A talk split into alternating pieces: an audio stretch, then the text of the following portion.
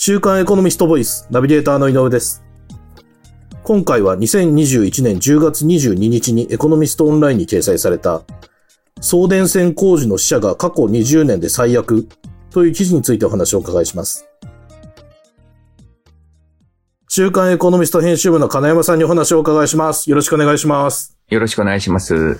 えっ、と、金山さん、この記事では、送電線工事の死者数が過去20年で最悪になったという話題が紹介されていますが、はい。その送電線の工事で一体何名の方が亡くなってしまったんでしょうか？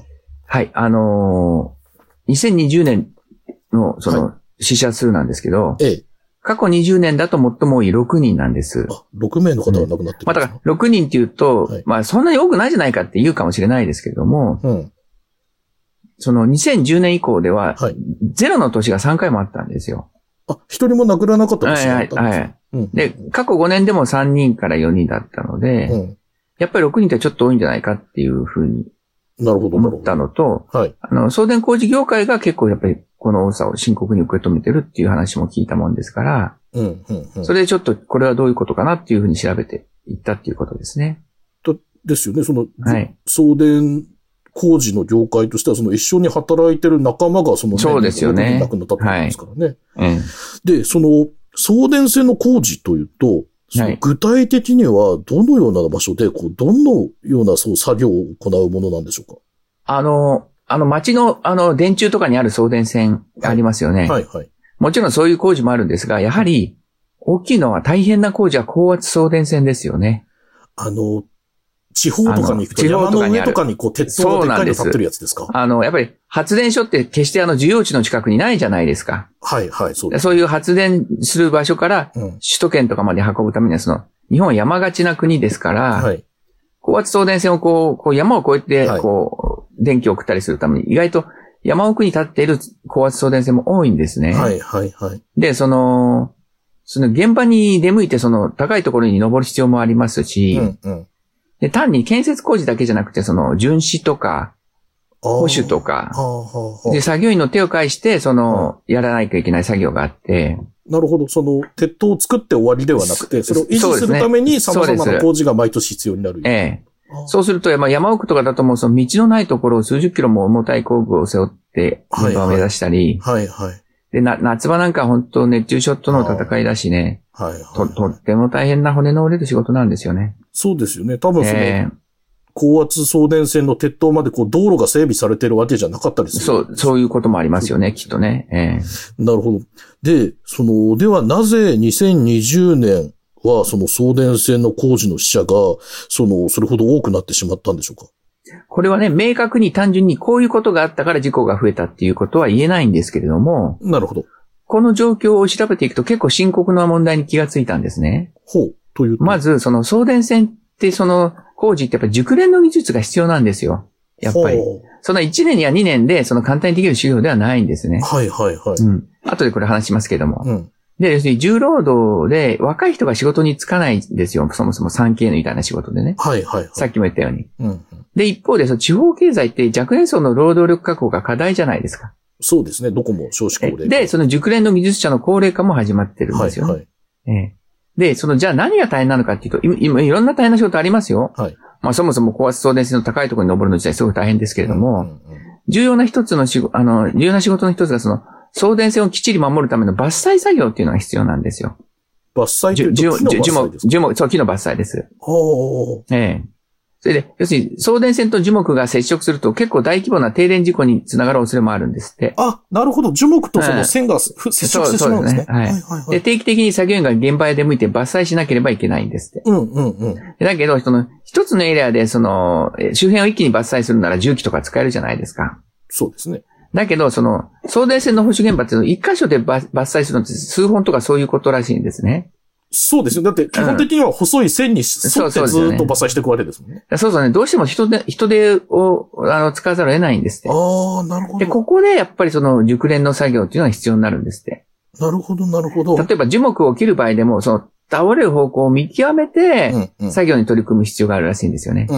そうすると、その、自分が作業してる方にさ倒れてきちゃったりとか、そういうこともあるわけじゃないですか。ね、だってその木を伐採する作業で倒れた木が電線に触ってしまったら元も子もない。そういうのもあるし、ええですよね。で、こういう熟練の伐採が必要な仕事っていうのはまさに熟練の技術者が必要なんですけども、その熟練の技術者もどんどん高齢化して、はい。定年を迎えてるわけです。はい、はい、はい。だから若い人をあこう、リクルートしたいけど、若い人があ集まらないと。なるほど。で、そうすると、なんていうかな、こう、ちょっと血気盛んな若い人と、こう、や雇っちゃって、うん。ちょっと少し乱暴な作業をして、みたいな。ね。なるほど。そういうこともああるわけですよ。その、技術が伴わない。そうそう、問わないでっていう感じで。はいはいはいそういうこともひ一つ例としてあったっていうことなんですね。だからもちちろんこれが全てっていうことじゃないけど、まあ簡単に言うと、40年ぐらい前のその、高齢、あの、インフラをやった時の更新期が今来てるわけですよ。はい、はい。ちょうどね。うん。そうです。で、そこでやりたいんだけど、技術者は高齢化してるし、それからわ若い人は働き手がいないし、うんその中でもなんとかこうやろうって思ってやっていくっていうことの歪みが、うん。こういう問題に出てるんじゃないかっていうことで、あえて、えーこうこういう問題提起をさせてもらったんです。なるほど。はい。で、その、今お話伺った通り、その、はい人手不足のために、その、現場の作業員の方に、その、まあ、負担が増えてええしまって、まあ、それが事故に、こう、つながってしまっているといはい。うようなことなんですが、はいその、電力会社だとか、その工事の業者は、そはいの、人手不足解消するために何か手は打ってないんでしょうか？あの、だから最近で言うとドローンですよね、ドローン。ああ、なるほ無ど。無人飛行機、うん。リモリモコン、ラジコンではいはい操作できる。要するに電力会社とか建設合士の人はドローンの技術に着目して、はい。実際にその導入してるんです。で、どういうことかっていうと、うんカメラをつけたドローンをその送電線のととか鉄塔にこう飛ばすじゃないですか。はい、はい、はい。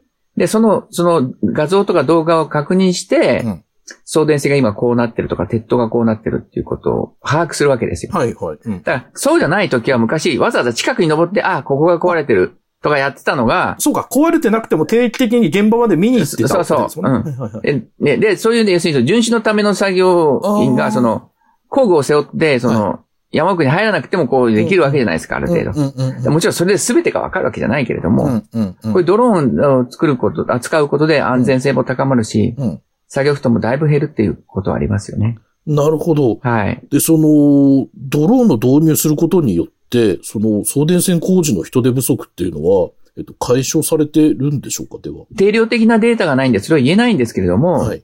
もちろん、あの、ある程度、その、便利になったとは思いますけど、うん。さっきも言ったように、ドローンってやっぱり限界がありますよね。うん、うん。やっぱり、あの、そういう送電線の難しいその保守作業とか、巡視作業って、やっぱり人手とか目視でないとできない作業もいっぱいあるわけですよね。うん、うん。だから、要するにその、そんなドローンだけで全ての作業が人手不足が解消できるほどう、ん送電線の工事って簡単じゃないですよね。うん、なるほど、うん。で、問題はね、うんそうやって調べていくと、ど。うん。送電線の工事に携わる高所作業員、高いところの作業員と、はい。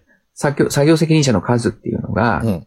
もう減ってるんですって、どんどん。あーで2000年にね、2000年にはだいたい7400人いたんですって。はい。今5800人まで減少してるらしいんですよ。うーん。うん。だから要すごい目立たない仕事ですけれども、はい。やっぱりこういう人の働きがあるからこそ、日本全国どこでも安定した電気を使うことができる。うん。でそういう人たちってやっぱり簡単には育てられないですから、うん、うん、うん。しっかりそのプロの技を、熟練の技術を伝授して、うん、うん。人材を育成していかないといけない。うん、うん。で、そうやって初めてその高い鉄塔とか高圧送電線を補修したり、うん。その、えっ、と、作業できる人を、うんあの、やったりして、うん。電力の安定供給をしていくっていうことが維持できてるわけですよね。なるほど、なるほどう。ん。で、その、ドローンのそのまあ導入の以外にもそういった人材育成だとか、そういった様々な対応、電力会社とか工事業者などはこうやってるってことなんですか？やっぱり一番大きいのは、その、どうやって人材を確保したらいいかっていうことをやっぱり考えてるらしくて、うん。でやっぱり、あの、要するにその、3K で大変だっていう、はいイメージがあるから、はい。